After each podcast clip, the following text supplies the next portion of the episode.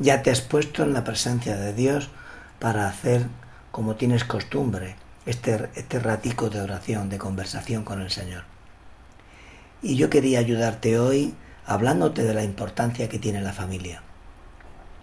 Hace unos años eh, hubo una canción que tuvo cierto éxito y que el estribillo eh, decía, eh, ¿y tú de quién eres? ¿no? ¿Y tú de quién eres? Más o menos, ¿no?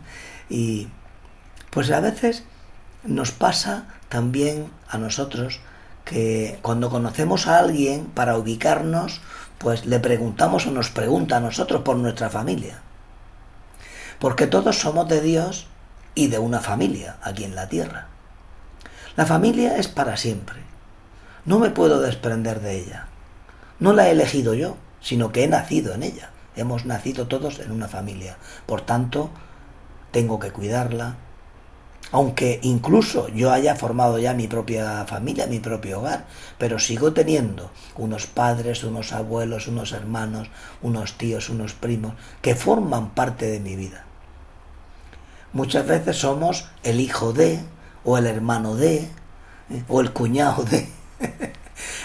y aquí a mí me da mucha alegría esto porque es lo mismo que se decía de nuestro Señor Jesucristo le, preguntaban a veces cuando empezó su vida pública, pero este no es el hijo del carpintero, del artesano, el hijo de José y de María. Bueno, pues fíjate, nos pasa igual a nosotros muchas veces. Dice Chesterton, que es un, un escritor católico inglés converso al catolicismo, ¿no? dice que el lugar el lugar donde nacen los niños y mueren los hombres, donde la libertad y el amor florecen, no es una oficina, ni un comercio, ni una fábrica. Ahí veo yo la importancia de la familia. Y también San Juan Pablo II, que dedicó una encíclica, la Familiaris Consorcio, a hablar sobre la familia. Dice que la familia es base de la sociedad y el lugar donde las personas aprenden por vez primera los valores que les guían durante toda su vida. La familia es una institución de origen divino, fundada sobre el matrimonio. Fue el modelo elegido por Dios para el agrupamiento de los seres humanos. Es la institución más antigua. Leemos en el Génesis, Dios los creó varón y mujer y les dijo, creced, multiplicaos y llenad la tierra. Es la institución, además, mejor valorada por todo el mundo. Cuando hacen alguna encuesta, ya sea jóvenes o mayores, es lo mismo.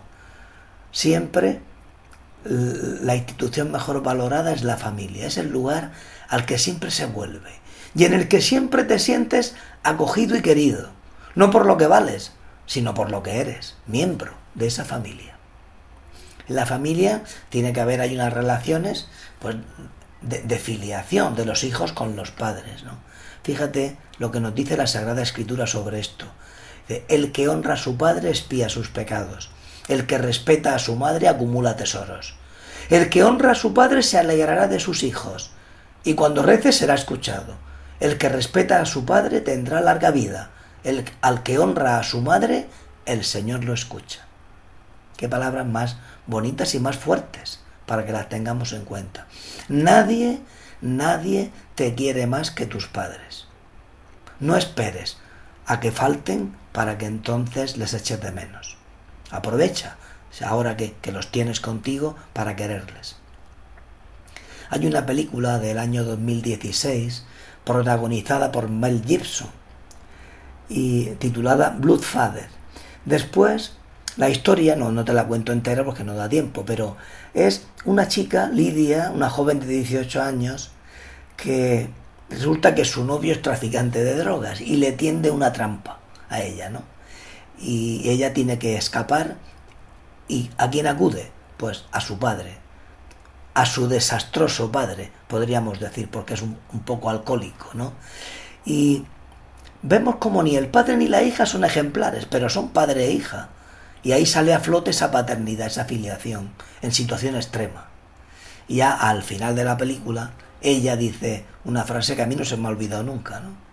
Cuando alguien ha dado la vida por ti, tienes que aprovecharla. Y solo puedes decir gracias. Qué palabras más bonitas, ¿no? Hay también otra película que, que, cuenta la historia de Ben Carson, un famoso neurocirujano de Estados Unidos, que consiguió separar siameses unidos por el cráneo. ¿eh? Y cuando él da esa rueda de prensa después de la operación que ha salido estupendamente, los dos, los dos criaturas están muy bien, y termina la rueda de prensa y a él mm, va hacia su madre que está allí, que estaba presente, y le dice gracias. Porque su madre de pequeños pues había sido muy exigente con él y con su hermano, ¿no? También es importante el cariño de los hermanos entre sí. Quererse, quererse los hermanos es la alegría más grande para unos padres. No hay nada que haga más felices a unos padres que el ver quererse a sus hijos. Dios mm, puso un mandamiento para proteger a la familia. Después de los tres primeros, que es lo que le debemos a Él, enseguida honrarás a tu padre y a tu madre. Además, Él quiso nacer y vivir en una familia aquí en la tierra. Por eso la Sagrada Familia de Nazaret es nuestro modelo. En Belén no iba cada uno a su bola, sino a la bola del otro. Ahí es como hay que ir, así es como hay que comportarse en la familia, ir a la bola del otro, que me necesita, que haya diálogo en tu familia, comunicación, que haya actividades conjuntas en las que todos estéis a lo mismo, procurar que en la familia descansen los móviles y las tablets y dedicarle más tiempo a cada miembro de la familia, a conocerle mejor. Y luego servicio. El amor se manifiesta en el servicio, el espíritu de servicio en casa.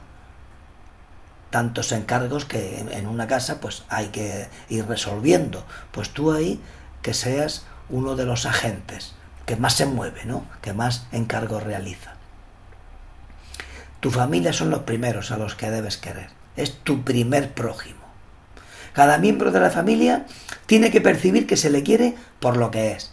El padre, la madre, el hermano, la abuela, independientemente de que tenga más cualidades o menos.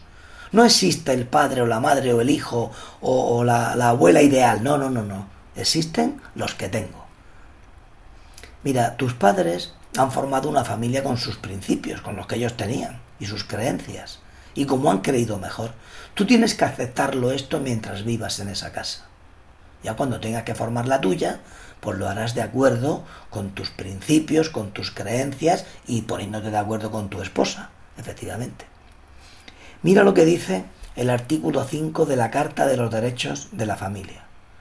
Por el hecho de haber dado la vida a sus hijos, los padres tienen el derecho originario primario e inalienable de educarlos.